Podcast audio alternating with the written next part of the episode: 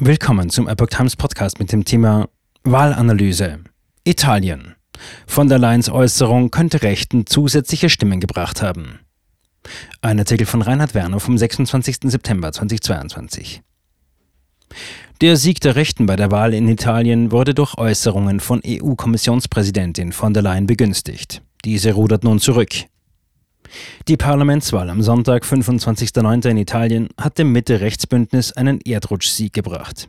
Die Vorsitzende der Fratelli d'Italia, FDI, Giorgia Meloni, wird sich als wahrscheinliche künftige Premierministerin auf solide Mehrheiten in beiden Kammern stützen können.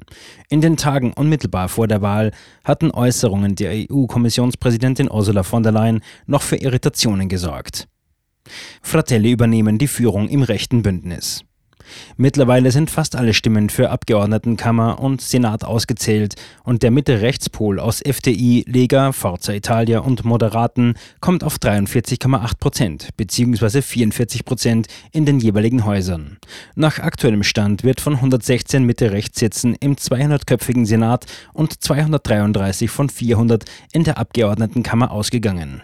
Der Auftrag an Giorgia Meloni, die Regierung anzuführen, leitet sich auch aus der Verteilung der Stimmenanteile innerhalb des Centrodestra-Bündnisses selbst ab. Mit mehr als 26 Prozent wurden die aus der postfaschistischen Alleanza Nazionale hervorgegangenen Fratelli mit deutlichem Abstand nicht nur insgesamt stimmenstärkste Kraft. Auch im Bündnis selbst kann die Partei von Meloni damit einen Führungsanspruch behaupten. Im Jahr 2018 hatten die FDI nur knapp über 4% der Stimmen für beide Kammern auf sich vereinigen können. Demgegenüber büßte die Lega unter Matteo Salvini deutlich an Zuspruch ein und kommt jeweils auf nur noch etwa 8,8%. Vor vier Jahren waren es noch mehr als 17% Auffällig war in diesem Zusammenhang, dass die Lega selbst in ihren angestammten Hochburgen wie der Lombardei oder Piemont hinter die Fratelli zurückfiel.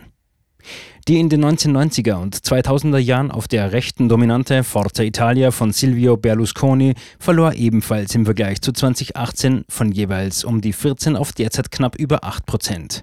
Sein Ziel, innerhalb des Bündnisses vor Salvini zu landen, hat der Medienmogul damit jedoch verfehlt. Ex-Außenminister Di Maio verliert sein Parlamentsmandat. Im Mitte-Links-Bündnis gewinnt die Demokratische Partei nur unwesentlich dazu und stabilisiert sich bei 19 Prozent. Das Bündnis aus Grünen und Linken kommt über 3,6 Prozent nicht hinaus.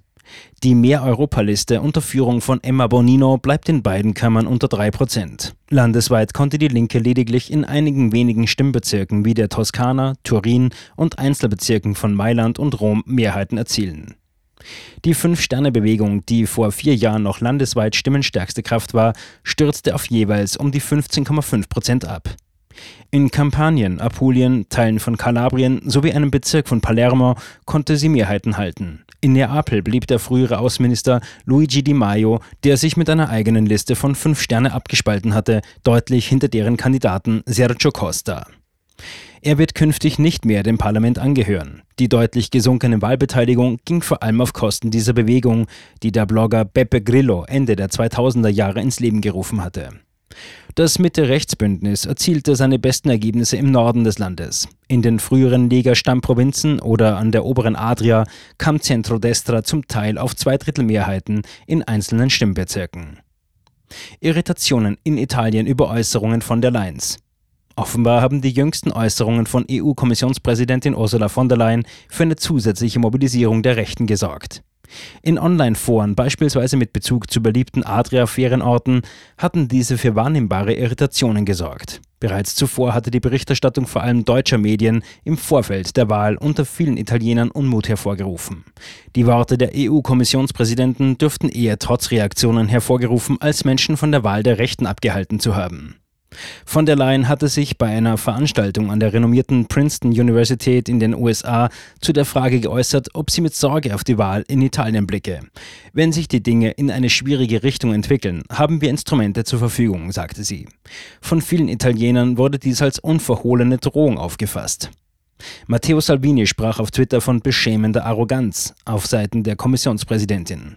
Der Vizevorsitzende von Forza Italia und frühere EU-Kommissar sowie Europaparlamentspräsident Antonio Tajani kritisierte von der Leyen's Äußerungen als Einmischung.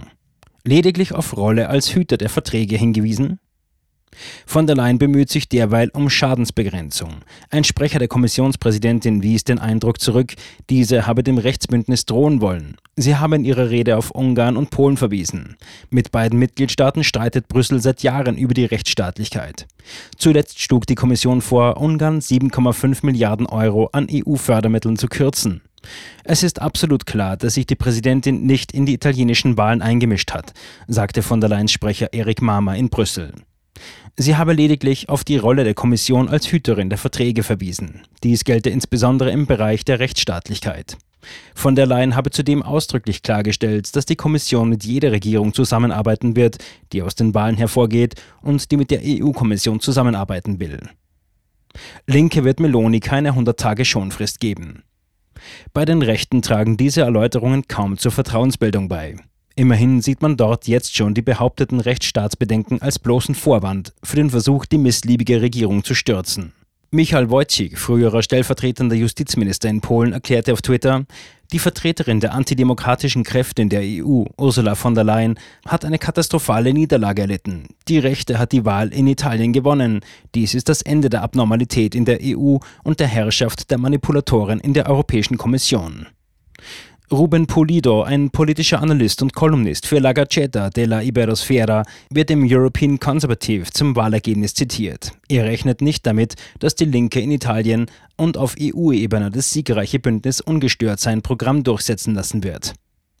Es wird zweifelsohne einen politischen Wandel geben. Allerdings wird es für die neue Regierung zweifellos auch sehr schwierig sein, eine Politik gegen die Geschehnisse in Süditalien zu entwickeln. Ich beziehe mich auf den unaufhörlichen Zustrom illegaler Einwanderer, der inzwischen fast doppelt so hoch ist wie im letzten Jahr. Sowohl die linken Parteien als auch die humanitären Organisationen wissen bereits, dass ihre Aktionen ungestraft bleiben. Sie wissen, dass sie sogar einen Innenminister vor Gericht bringen können. Sie werden nicht zögern, jede Rechtsprechung für ihre Interessen zu nutzen. Ich hoffe, dass ich mich irre, aber ich denke, wer auch immer regiert, wird einen harten Herbst erleben.